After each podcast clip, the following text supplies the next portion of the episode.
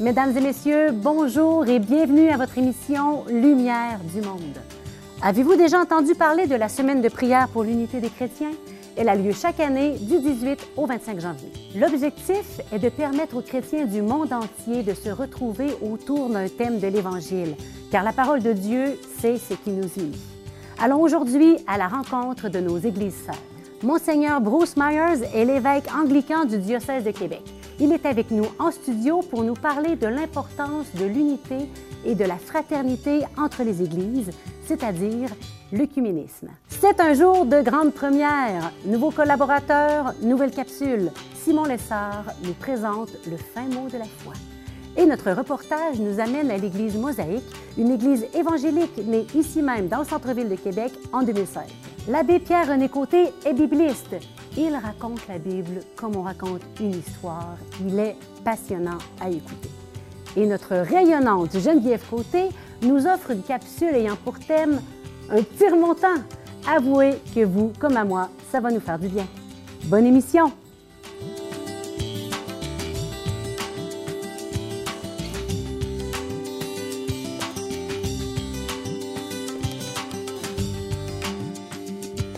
Monseigneur Bruce Myers est l'évêque du diocèse anglican de Québec depuis 2017. À 49 ans seulement, ça en fait un tout jeune évêque. Après avoir étudié à l'Université de Toronto et travaillé comme journaliste pendant plusieurs années, il a été ordonné prêtre en 2004. Pasteur ouvert, sympathique et pétri par la fraternité entre les églises, il a accepté avec empressement de venir nous visiter aujourd'hui pour nous parler d'unité des chrétiens. Bonjour, Monseigneur Myers. Bonjour. C'est un plaisir de vous accueillir aujourd'hui. C'est un plaisir d'être avec vous. Merci. Voilà, on ouvre ensemble notre saison de Lumière du Monde. Notre cherchiste a découvert que vous avez plusieurs expériences en lien avec différentes églises. J'aimerais en savoir davantage. Oui.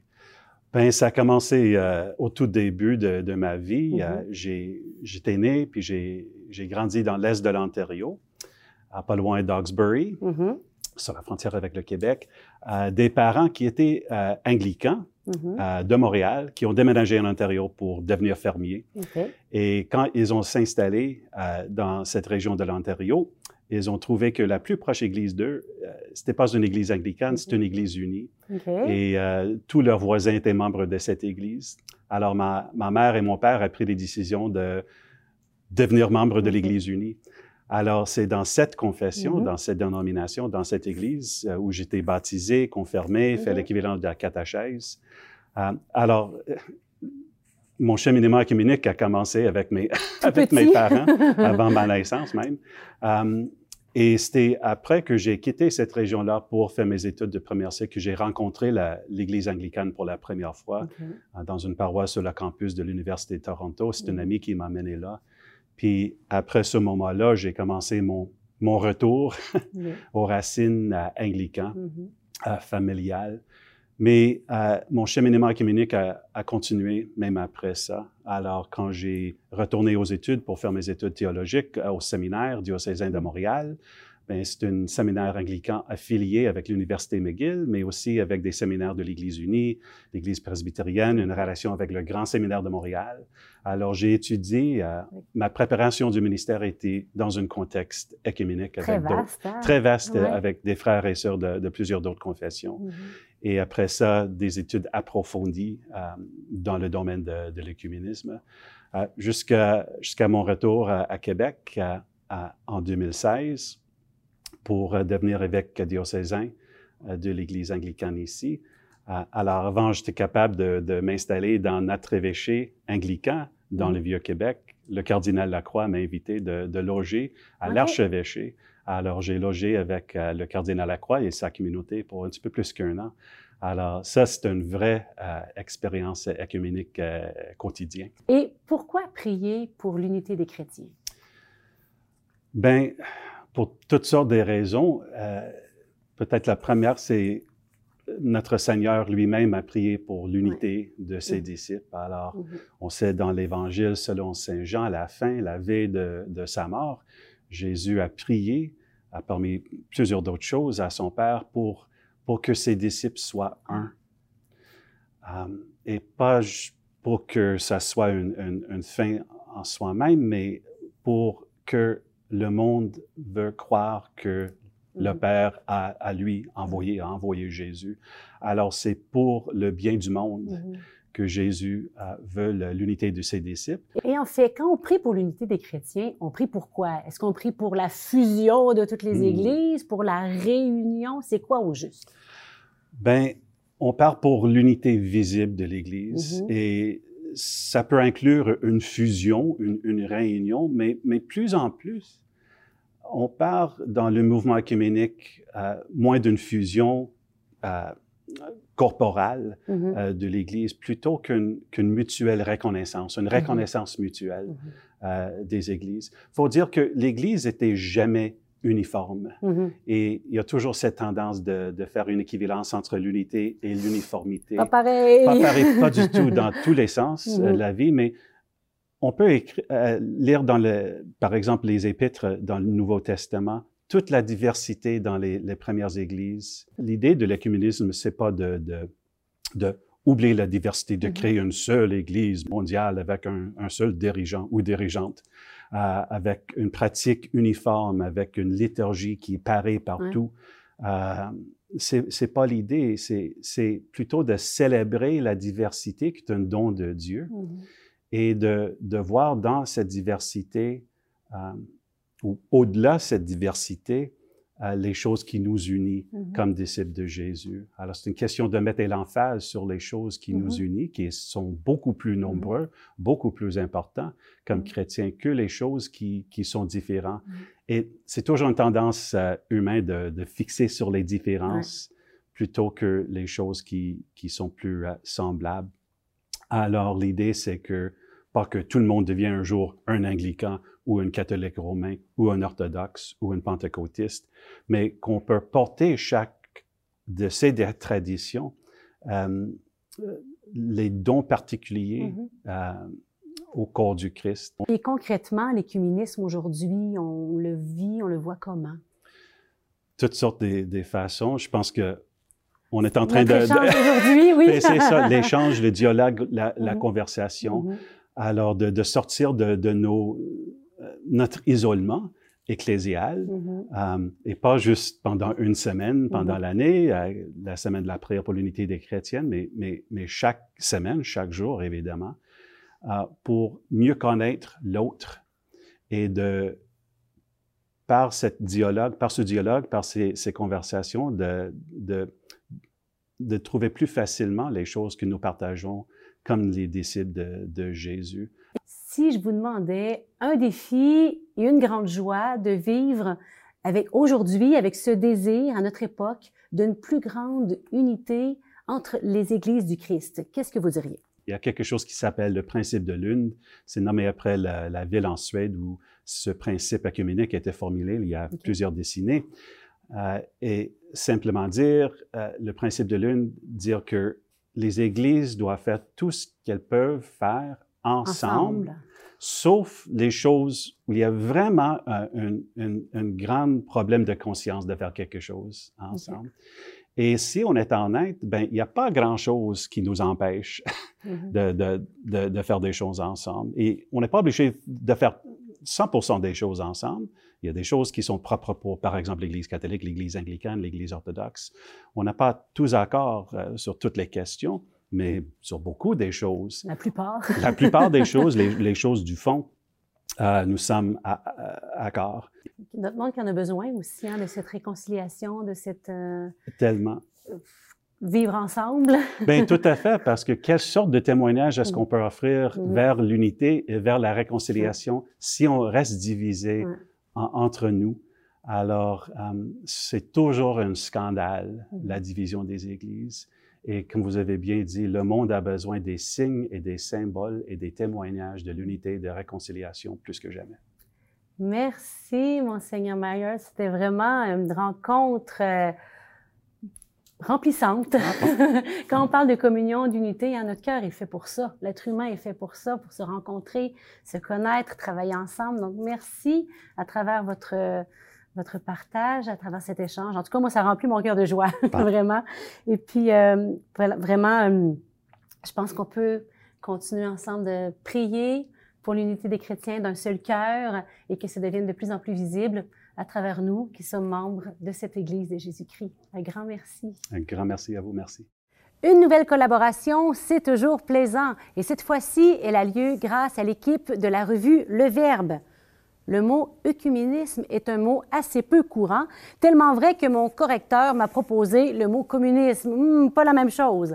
Alors, dans cette toute nouvelle capsule, le fin mot de la foi, Simon Lessard nous parle de ce mot et de ses origines.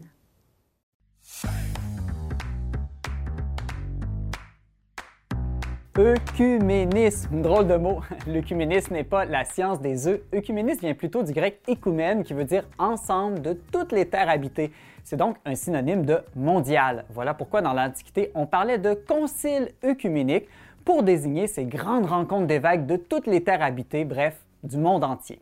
L'œcuménisme, c'est l'idée d'unité, mais avec en plus l'idée d'habiter une même terre, l'idée de vie commune. C'est donc pas juste penser pareil ou croire les mêmes choses, c'est vivre sa foi ensemble, prier et évangéliser d'un seul cœur et d'une seule âme. Bref, si l'œcuménisme n'est pas la science des œufs, c'est pas si loin de la science des omelettes, l'art de faire tenir ensemble des ingrédients divers pour un goût super. Au 19e siècle apparaît un nouveau sens du mot. On parle du mouvement œcuménique pour désigner cet effort de nombreux chrétiens à retrouver leur unité originelle perdue au fil des siècles par de nombreuses querelles. C'est cette unité pour laquelle Jésus a prié son Père avant de mourir. Que tous soient un Père, afin que le monde croit que tu m'as envoyé. Une unité pour la mission, une unité dans la charité qui suscite la foi.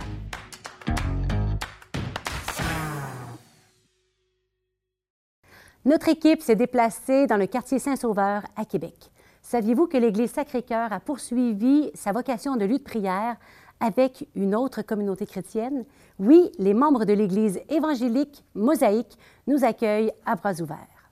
Alors aujourd'hui, il fait vraiment frais. Martin et moi, on aimerait mieux être en télétravail, mais on a une très belle occasion. On est devant l'église Mosaïque et puis on vient rencontrer le pasteur Emmanuel.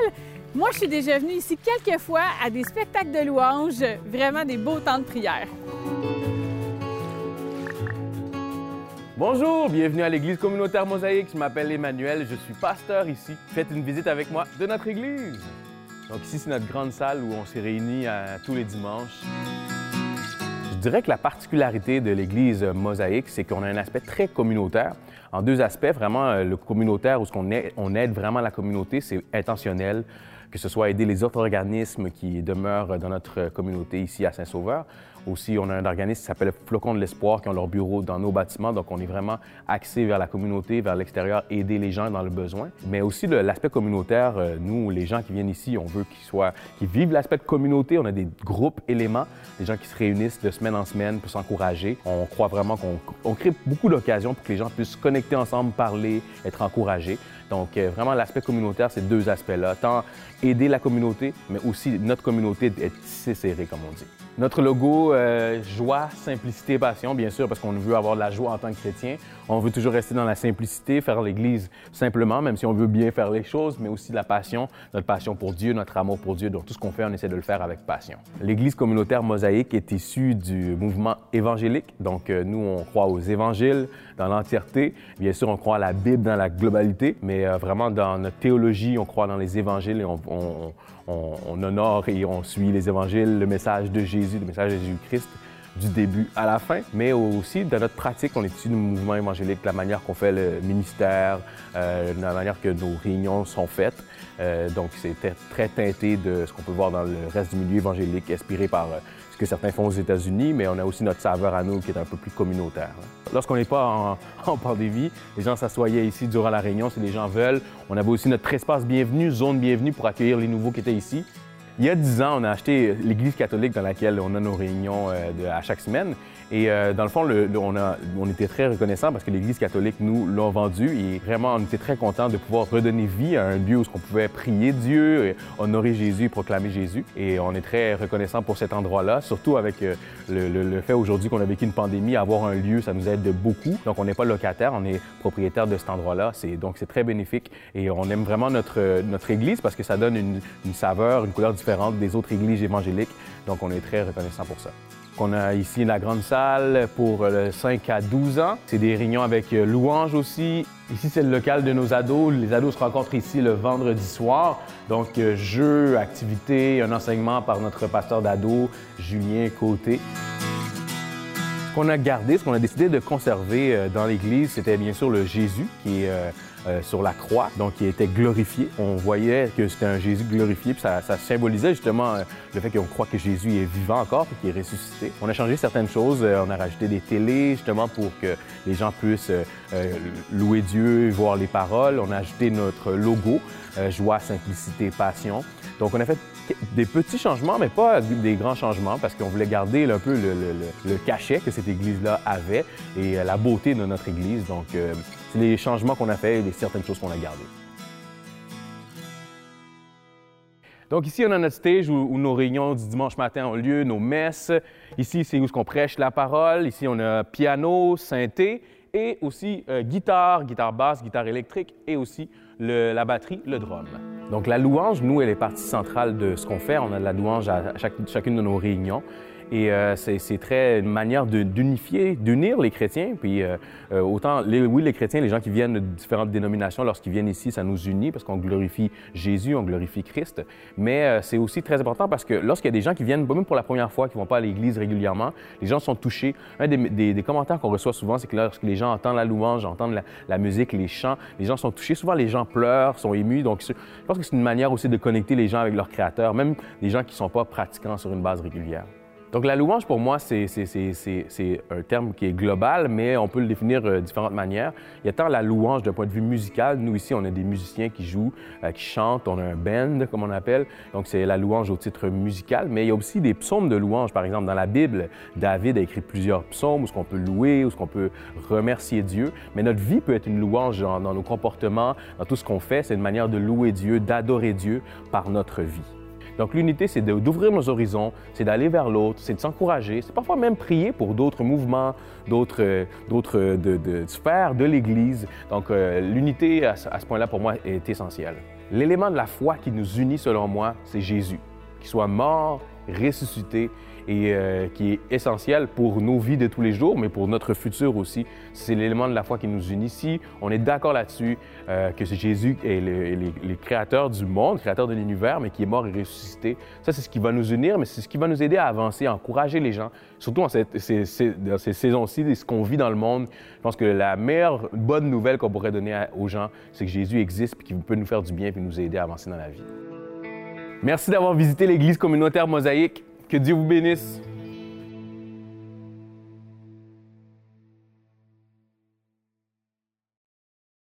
S'il y a une chose qui unit les baptisés, c'est bien la parole de Dieu. Et qui de mieux pour nous en parler qu'un bibliste de renom.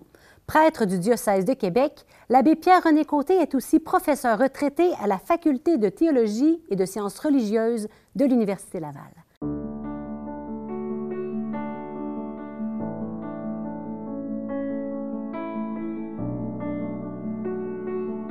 La semaine de prière pour l'unité des chrétiens a été préparée cette année par le Conseil des églises du Moyen-Orient, dont le siège est à Beyrouth, au Liban. On ne sera pas surpris alors qu'ils aient choisi un thème qui concerne l'Orient. Bien sûr, le Christ est un oriental, les Israélites sont des orientaux, Babylone, euh, euh, toutes les villes qui ont fait l'histoire du Nouveau Testament comme de la Bible, ça se passe en Orient. Mais ils ont voulu attirer notre attention par les évangiles. Nous avons vu son astre à l'Orient et nous sommes venus lui rendre hommage. Matthieu 2, chapitre 2, verset 2. Euh, pourquoi attirer notre attention ici? Précisément parce que les chrétiens d'Orient sont parmi les premiers, bien sûr, à avoir reçu la foi chrétienne. Mais les chrétiens d'Orient, encore aujourd'hui, sont parmi les chrétiens les plus persécutés du monde. Ils ont beaucoup à souffrir. Et notre semaine pour l'unité des chrétiens doit nous faire penser à cette solidarité dans la foi avec des chrétiens qui sont dans d'autres églises, qui sont orthodoxes, qui sont arméniens, euh, qui, sont grecs, qui sont d'une autre culture et qui célèbrent la liturgie dans d'autres langues que nous. Et pourtant, nous sommes un dans notre foi au Christ Jésus, dans notre attachement à l'Évangile, dans la parole de Dieu qui nous unit. Et j'attire notre attention avec eux sur les difficultés que nous traversons. Regardez ce qu'ils nous donnent dans la documentation. Il veut souligner le besoin urgent de solidarité et de transformation de notre monde face aux troubles politiques, économiques et sociaux, y compris les difficultés et les injustices mises en lumière par la pandémie de la COVID-19. En nous joignant aux chrétiens du Moyen-Orient, en chemin vers la mangeoire du Christ, puissions-nous être un signe de l'unité que Dieu désire pour toute la création, et puissions-nous retourner à notre maison, à nos églises et à notre monde par de nouveaux chemins. Bien sûr, nous ne pouvons pas oublier le martyr. Parmi les personnes les plus persécutées du monde, on trouve les chrétiens. Au nom de leur foi, ce sont les chrétiens qui sont majoritairement persécutés. Et partout dans le monde. Évidemment, dans notre société ici, on ne sent pas tellement. Bien que il y a une persécution qui n'est pas sanglante, mais qui est aussi une, euh, un mépris, un rejet de notre foi, une incompréhension très profonde de la foi chrétienne, de la foi catholique chez nous. Alors nous avons aussi à notre manière à subir une certaine persécution raison de plus pour revenir au Christ Jésus et contempler, même dans le sang des martyrs, d'autres églises, d'autres communautés, qui soient orthodoxes, qui soient arméniens, qui soient anglicans, qui soient luthériens, qui soient protestants, qui soient évangéliques. Partout dans le monde, quand on persécute un chrétien, une chrétienne, parce que ce sont des disciples du Christ, on persécute le Christ et ce sont nos frères et nos sœurs. Nous sommes déjà unis dans la foi au Christ et unis par le martyr. Rendons grâce à Dieu de nous avoir appelés à cette humanité nouvelle qui apporte aussi au monde la lumière de l'Évangile. Amen.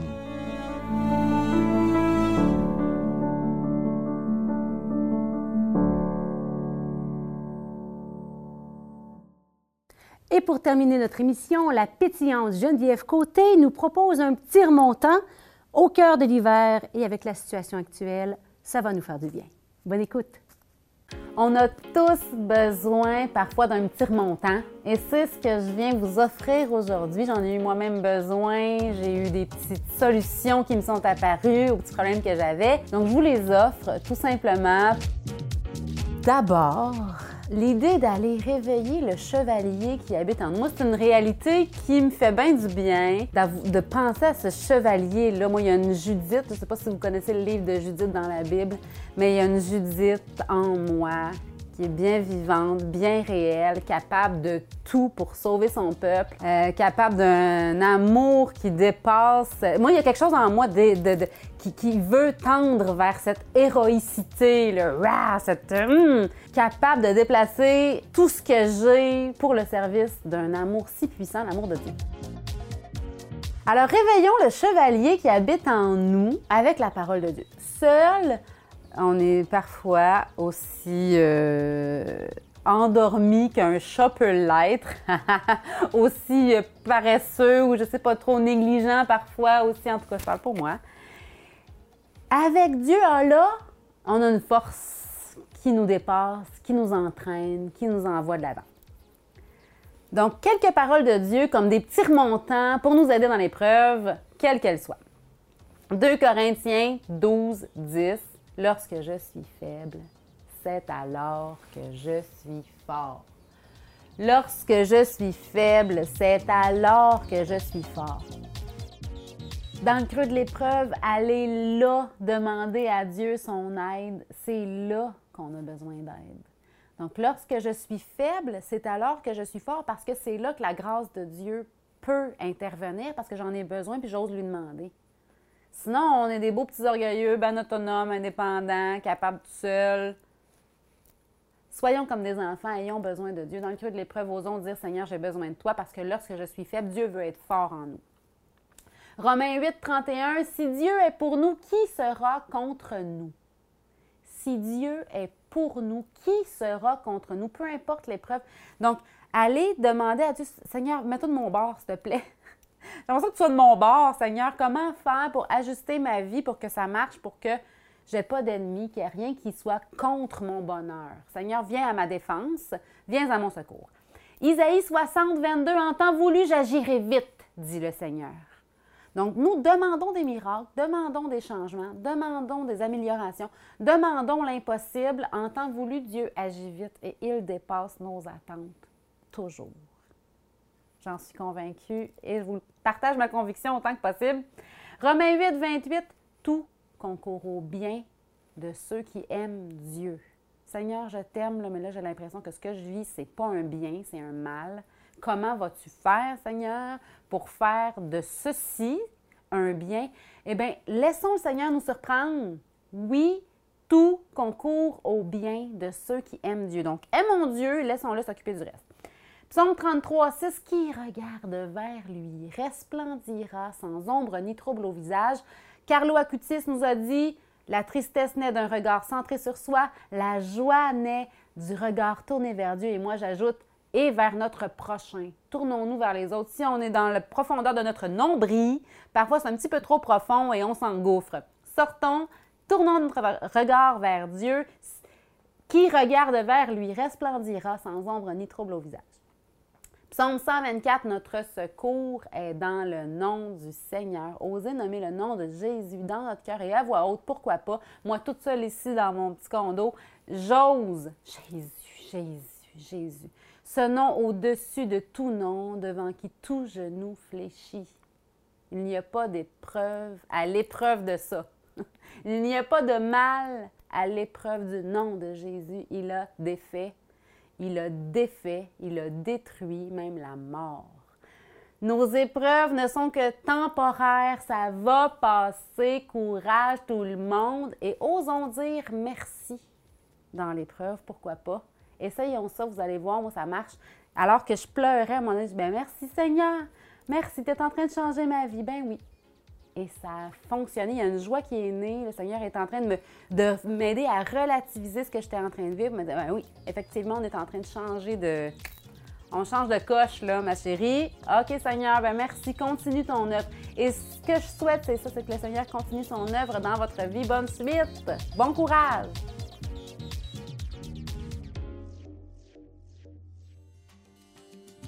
J'espère que vous avez apprécié cette émission. Revenez-nous la semaine prochaine nous parlerons de mission. Comment se déploie-t-elle aujourd'hui au Québec en 2022, ici et ailleurs? Comment parler de Dieu dans un monde qui semble ne pas toujours en avoir besoin? Revenez-nous, nous parlons de tout ça avec des invités passionnants. À la semaine prochaine!